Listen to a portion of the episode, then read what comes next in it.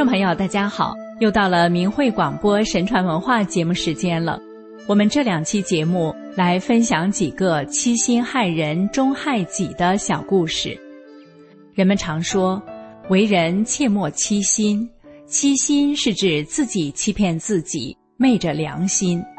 古语云：“人在做，天在看；人可欺，天不可欺。”提醒人们要时时刻刻查看自己的起心动念、所作所为是否符合天理。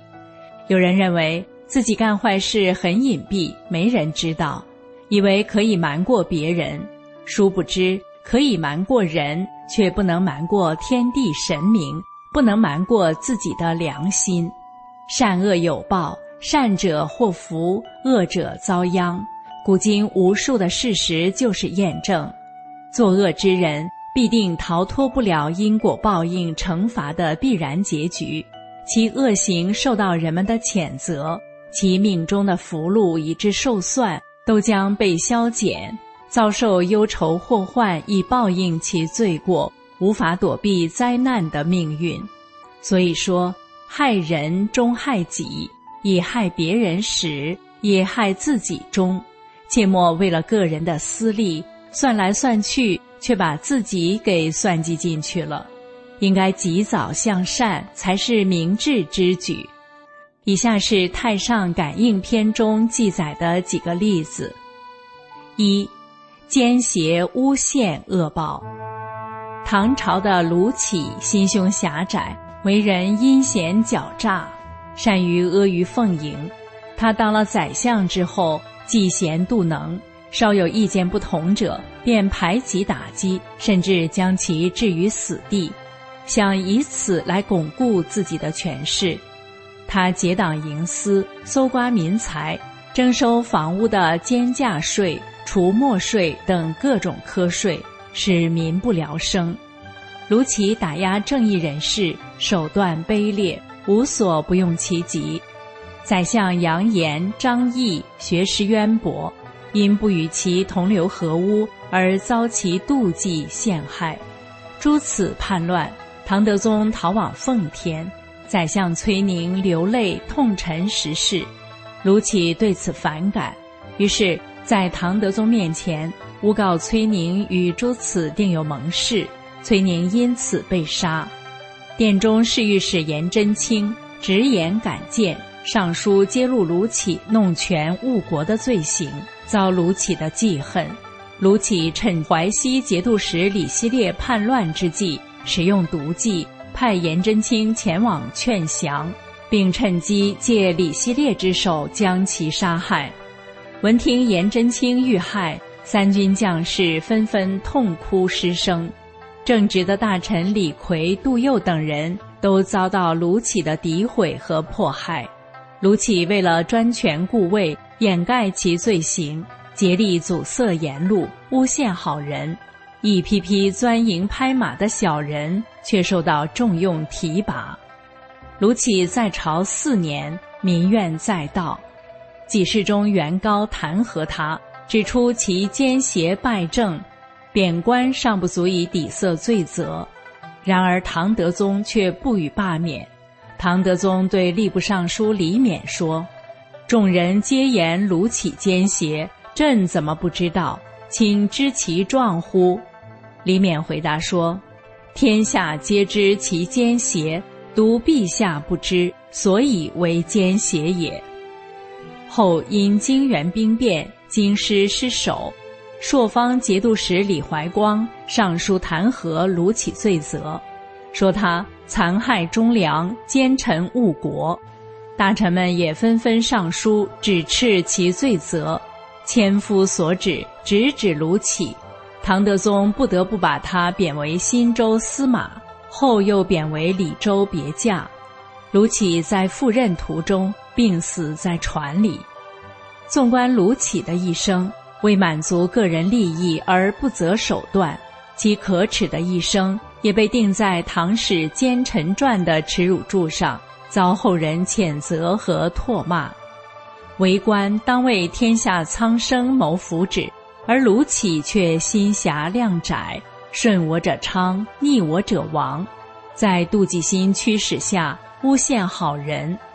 如果凭借手中之权来谋取一己之私利，即使得势于一时，最终只能使自己成为孤家寡人。小人之所以妒忌，甚至坏事做尽，却不知道人就是再怎么工于心计机巧，而上天却更是能够巧于报应啊！其命中注定要失败，即使用尽心机，使尽手段。也是枉然。明朝冯梦龙在寓世名言的《由丰都胡母笛吟诗》中，描述了元代秀才胡母笛被阎罗王请到丰都森罗殿做客，亲眼见证了世间历代大恶人在那里所受诸般惩罚，那地狱之苦可是无穷无尽的。其中在监回之狱。看到披枷带锁百余人，胡母迪问：“此辈皆何等人？”玉立答道：“皆历代将相，奸回党恶，欺君罔上，渡国害民者，如梁冀、董卓、卢杞、李林甫之流，皆在其中。其所受之罪，与秦桧等同。正是蛮心昧理，思为恶。”此念出蒙，天必知；报应分毫终不爽，只有来早与来迟。二，毁谤他人折福。明朝时，宋之信与常不弃是同窗学友，二人学业相同，才华出众。其中常不弃更加出名，考试常居第一。宋之信居第二。宋之信心中不服气，想陷害常不弃。正好到了府试时候，二人被选上。原来的卷子上的批语，常不弃更优于宋之信。宋之信更加妒忌，便捏造众同生的书信，诬告常家富豪用金钱找通关节，因而想得第一。他把这些伪帖子。张贴在府衙前，郡侯虽然知道这是诬告，但认为既然常不弃有这样的议论出现，就不便于名列第一。结果把常不弃的名字排在第十名后。宋之信与常不弃见面后，就指天地怨神明不公道，骂捏造毁谤之人，装出一副打抱不平的样子。常不弃也未怀疑这事竟然就是他干的。主持院士并督察各地学官的官员按林，二人都被选中，同到省上考试。监考认为宋之信文章好，呈到堂上推荐。主考也很欣赏宋之信的文章，已决定把他列为第一。到了张榜之日，监考官取考卷加以校勘。想不到蜡烛落下灯花，将卷子烧完，大家都感到奇怪，于是把书经作为备卷排列名次。自备卷获得第一名的是常不弃，常不弃后来历任显官。宋之信还没等到成为贡生就死了。妒忌源于心胸狭窄、自私、目光短浅，看到别人有好处。自己心里就很难过，总是担心别人超过自己。做人要懂得尊重、善待他人，心胸宽广，会由衷的钦佩和赞扬别人的优点、长处和成绩，反思自己的不足，向他人借鉴。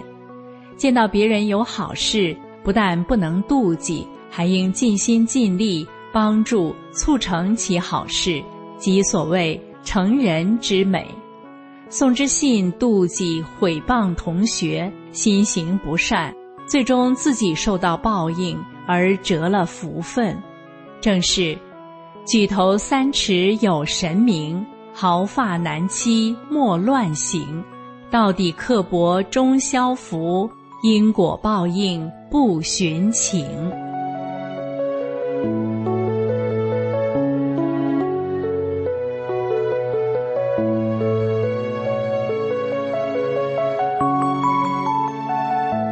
听众朋友，今天的故事就为您讲到这里，下次我们会接着讲另外两个故事，敬请期待。感谢您收听明慧广播神传文化，下次节目我们空中再会。